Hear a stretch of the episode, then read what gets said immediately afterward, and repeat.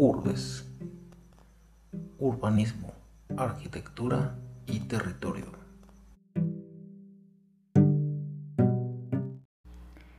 ¿Qué tal? Muy buen día a todos. Bienvenidos a otra entrega de este podcast de Urbes. Quien les saluda Jorge Navarro. Iniciamos.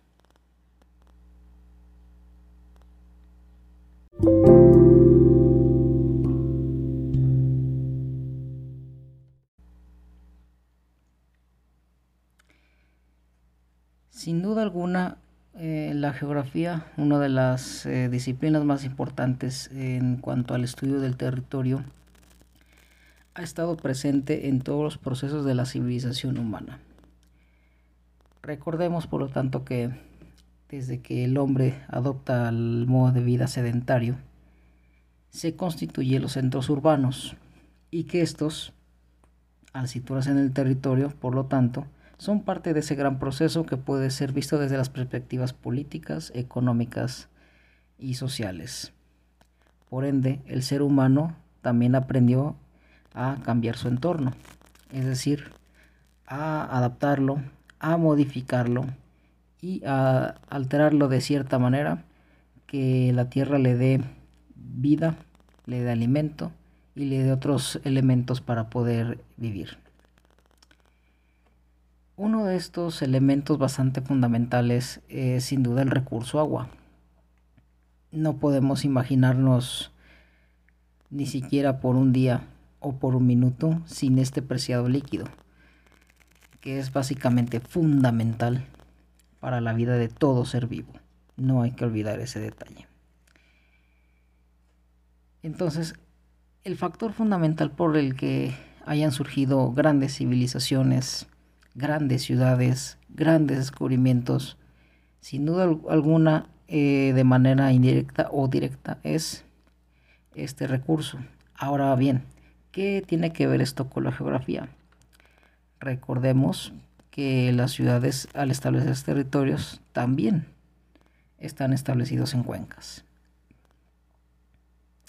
Por lo tanto, eso parece sería la, suficiente justificación para dar o dotar, mejor dicho, un cuidado óptimo de estos recursos. Sin embargo, durante el siglo XX, un siglo bastante eh, adelantado en las cuestiones de la industria, en las cuestiones de las actividades económicas, desgraciadamente nos enseñó que los ríos eran más eh, sistemas de alcantarillado por lo que no, no había que darle una mayor importancia. Esto nos llevó básicamente a perder varios afluentes, varios arroyos, así como la, la urbanización que desde la década 50, sobre todo en la América Latina, fue tan explosiva que nos ha dado grandes metrópolis. Ciudad de México, Buenos Aires, Sao Paulo, entre otras. Al entrar al siglo XXI y ya con nuevos conocimientos científicos sobre el río como una forma de que tiene biodiversidad, así como todos los procesos tanto geológicos como hidráulicos que tienen que ver con el abastecimiento de las personas que habitan esos territorios, nos ha llevado a despertar conciencia plena sobre este recurso nos ha llevado a cambiar el paradigma de una en el que mm, nos deshacíamos o tapábamos los ríos contaminados a recuperarlos. Varios eh, proyectos y varios ejemplos son bastante famosos y son dignos de admirar y de reconocer.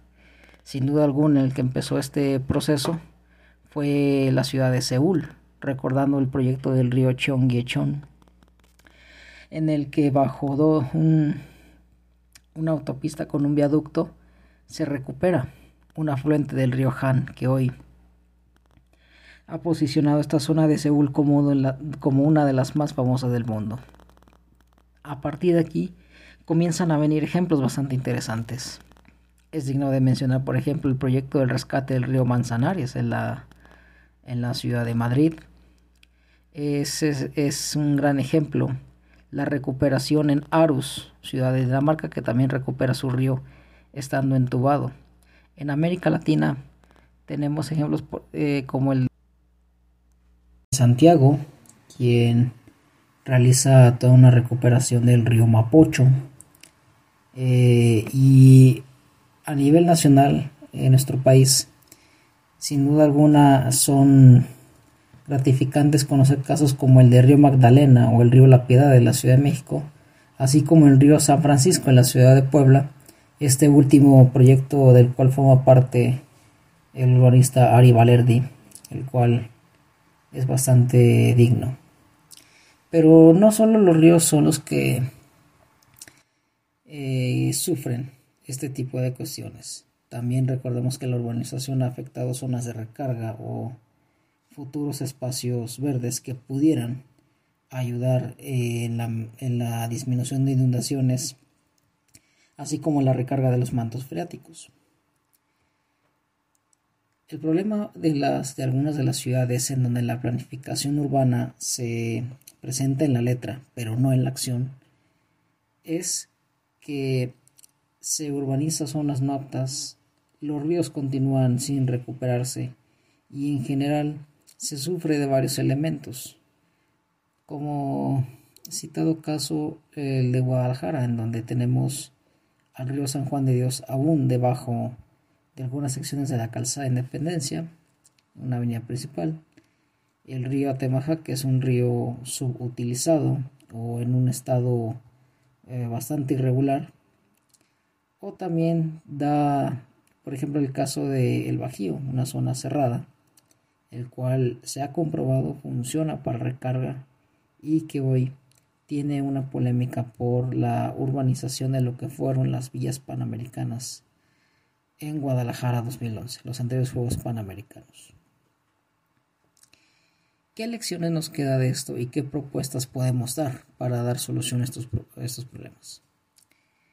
Los aprendizajes que debemos tener es en primer punto, la importancia de los ríos, la importancia de cada una de sus partes fundamentales, así como la relación tan estrecha que pueden tener con sus espacios verdes, el cual puede ser bastante importante y fundamental para que haya una recarga, un ciclo recuperado y con ello las ciudades puedan tener una fuente local, eh, por lo menos, de abastecimiento de agua.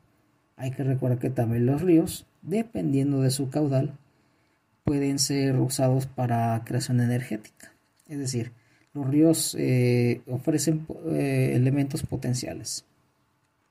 Em, la segunda sería la urbanización. ¿Qué zonas podemos y no podemos urbanizar? ¿Y qué nos lleva a desobedecer estos elementos? Muchos tendremos la respuesta, pero será demasiado obvio decirla. ¿Qué propuestas podemos dar al respecto? En la medida de lo posible, cada ciudad deberá hacerse responsable de sus ríos y deberá recuperarlos, dado los grandes servicios que pueden ofrecer. Lo mismo deberá realizar con las zonas freáticas y las zonas de recarga, los cuales deberán dotar de un marco legal fuerte, con una autoridad que la aplique de una manera estricta, así como con una población civil que entienda las bondades que tienen estas zonas y puedan aportar en su cuidado. Aquí también la academia y la, y la parte profesional tiene mucha responsabilidad y cada uno, estamos seguros, está dispuesta a tomarla. Así pues, es fundamental la geografía urbana, es fundamental la ideología, así como la geología y todos los elementos en la planificación urbana. No son elementos separados, no son elementos que no deban tomarse en cuenta. Todo lo contrario, los que hemos estado en el entorno urbano aprendemos que todo tiene que ver de alguna manera o de otra. Si te gustó este podcast, por favor compártelo. Eh, síguenos en nuestras redes sociales y no te olvides, y no te olvides de estarnos escuchando. Muchas gracias. Que tengas un buen día.